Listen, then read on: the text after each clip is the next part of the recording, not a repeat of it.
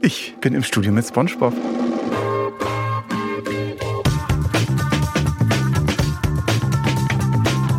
Wir sind in Berlin bei Audio Berlin bei einer neuen Folge von Wonder Voices. Bei mir zu Gast ist Ja, mein Name ist Santiago Ziesmer. Ich bin Schauspieler und unter anderem auch Synchronsprecher hier aus Berlin. Und ja, der ein oder andere kennt mich vielleicht weniger vom Gesicht als vielleicht von der Stimme her. Mehr sei erstmal nicht verraten. Mehr sei erstmal nicht verraten. Du bist Schauspieler? Du bist Synchronsprecher? Jetzt, du musst sie uns zeigen, die Stimme. Die Stimme? Welche Stimme denn? Die berühmteste Ach, Stimme. die. Fantastisch. Das Ich bin, geht einfach so. ich bin im Studio mit SpongeBob. Ja, tut mir leid. Wir sind aber nicht im Bikini-Bottom. Fantastisch. Ähm, du machst viel, viel, viel mehr als SpongeBob. Erzähl mal, wo, wie hast du angefangen? Wo kommst du her? Ah, da müssen wir ganz weit zurück. Ganz weit zurückscrollen. Ja, ich bin so ein klassisches Beispiel für diese Geschichte, was man manchmal so erzählt, dass man von der Straße entdeckt wird.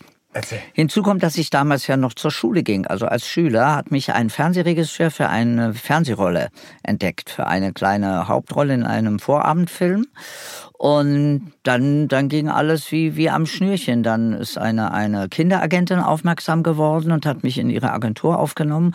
Und dann habe ich angefangen, während der Schulzeit noch äh, nebenher in den Schulferien vor der Kamera zu stehen. Es ging damals los mit diesen Kinder- und Jugendserien. Das waren damals in den 60er Jahren hier Tommy Tulpe, äh, äh, ja, das, diese ZDF-Kinderserien. Da ging das los und äh, da habe ich ein bisschen Blut geleckt und habe dann, das war noch ein Zufall oder wenn man so will, Schicksal. In der Oberstufe von äh, äh, während meiner Schulzeit hatte ich einen Klassenkameraden, dessen Vater Hörspiele machte. Und der wiederum hat seinem Vater erzählt, du, wir haben da jemand in der Klasse, der der der macht Fernsehen, der arbeitet vor der Kamera. Doch ja, bring den doch mal mit und so. Da bin ich also parallel dazu schon in diese Hörspielschiene reingerutscht, alles während der Schulzeit noch, also ohne Ausbildung. Und ja, dann kam irgendwann der Punkt, wo ich mir gesagt habe, willst du das auch beruflich machen oder halt solange es geht, aus Spaß an Freude. Und habe dann richtig nach der Schule drei Jahre Schauspielausbildung gemacht mit einer großen Abschlussprüfung, Bühnenreifeprüfung, wie das so schön heißt. Und ja, und seitdem treibe ich mich rum, äh, freiberuflich und toi, toi, toi. Bis jetzt ist es gut Ja, gegangen. Wahnsinn. Und du hast, und du hast, hast du dann mit Theater angefangen oder direkt, äh, bist direkt Fernsehen, zur Fernsehen und Film gegangen? Na, wie gesagt, diese Fernsehsachen haben ja angefangen schon während der Schulzeit. Äh, und, und noch ohne Berufsausbildung. Und angefangen äh, nach der Schauspielausbildung habe ich dann am Theater. Zwar hier in Berlin, an, damals gab es noch hier die Berliner Kammerspiele, Theater der Jugend.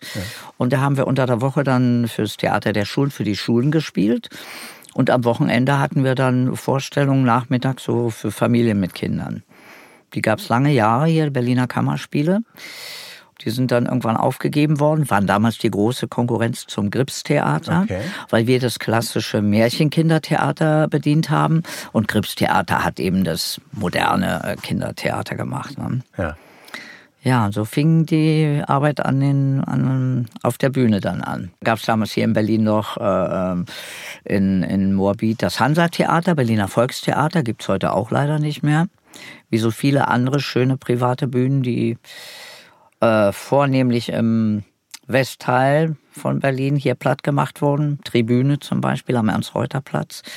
Da ist also ordentlich, äh, ähm, da ist ordentlich gerodet worden ja. In der Kulturlandschaft. Und äh, wann, wann, wann ging es bei dir los mit, mit, mit der Arbeit als Synchronsprecher und wie? Ich habe damals, da war ich elf Jahre alt, meine erste Fernsehrolle gespielt.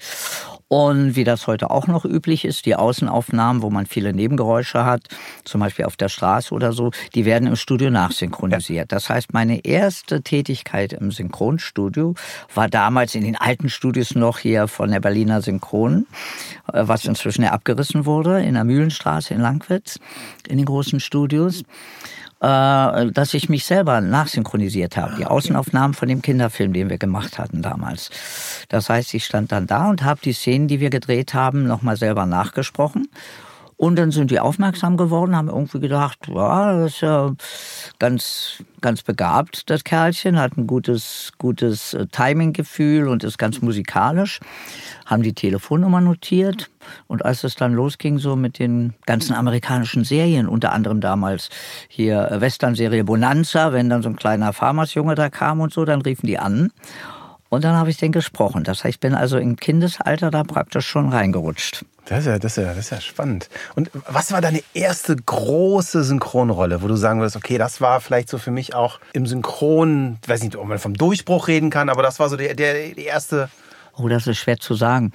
So in den 80er Jahren haben wir viele, viele ähm, John Hughes-Komödien gemacht. Äh, ein wunderbarer amerikanischer Regisseur, der so die so Teenie-Filme gemacht hat, unter anderem hier im Breakfast Club, dem Frühstücksclub, oder dann zum Beispiel auch hier die Maske mit der Chair, wie die, okay, ja. ist die Mutter von so einem behinderten Jungen, der so, so ein entstelltes Gesicht hat nach einer wahren Begebenheit.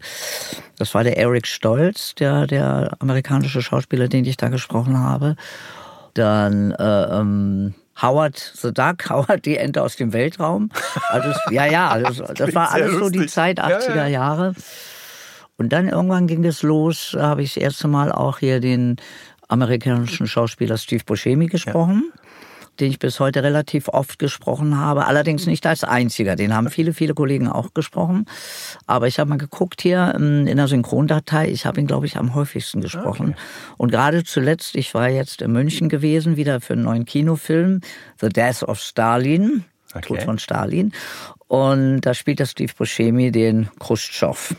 Und da habe ich ihn wieder gesprochen. Der kommt jetzt demnächst in die Kinos, also ganz aktuell. Ja, das ist, das ist ja spannend. Auf der anderen Seite sprichst du den SpongeBob.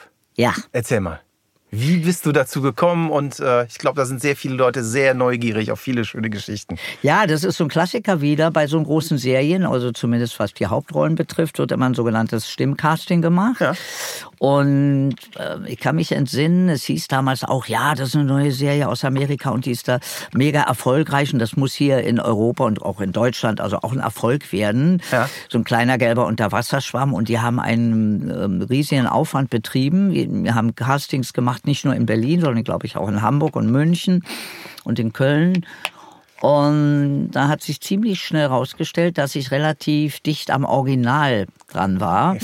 Und die Supervisor aus Amerika, die sind immer sehr erpicht darauf, very close, very close, dass man möglichst, auch wenn die jetzt die deutsche Sprache nicht verstehen, von der Stimmfarbe, von dem Stimmcharakter, dass man möglichst nah am Original mhm. dran ist.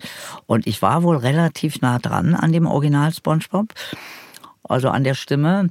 Und ich war da allerdings damals mit einer Serie unterwegs im Original Family Matters, alle unter einem Dach, mit so einem Nerd, also den, den ich gesprochen habe, die Figur Steve Urkel. Oh, der mit dem Und der war auch, genau, war ich das etwa? Natürlich, jetzt, jetzt wird's, mit jetzt mir, Hose, es fällt mir gerade wie Schuppen von den Augen. Du warst natürlich ja, Steve ja, Urkel. Ja, ne? Wie geil. Der dann immer in diesen Transformator ging und dann wurde er zu Stefan Urkel. Und das war damals schon ziemlich erfolgreich, ein ziemlicher Hype bei, bei den Kiddies. Und da hat die Synchronfirma so ein bisschen Manschetten gehabt, so, ja, die wollten eine neue, unverbrauchte Stimme. Die wollten nicht, dass die neue Figur, der Schwamm, dass die Leute dann sagen, das ist ja die Stimme von dem, von dem Steve Urkel. Ja. Und das heißt, die Amerikaner hat, sagten, ich bin am dichtesten dran und wollten mich haben. Und hier die Synchronfirma war sich nicht so sicher. Und dann irgendwann lief die Zeit davon und dann hat der Regisseur einfach gesagt, komm, wir, wir nehmen jetzt einfach schon mal die ersten Folgen auf, weil wir kommen sonst nachher nicht mehr, nicht mehr hinterher, ne? weil dann schon Sendetermine sind. Und dann fingen wir an, waren im Studio und haben die ersten Folgen aufgenommen, ja, und der, der Rest ist History, ist der Geschichte. Ist History. Das war Wundervoices, powered by Sonarbird.io. Sonarbird ist die einfachste Möglichkeit, deinen Podcast als Flashbriefing auf Amazon Alexa, auf Voice-Assistenten und als Feed bei iTunes zu veröffentlichen. Mehr findest du unter sonarbird.io.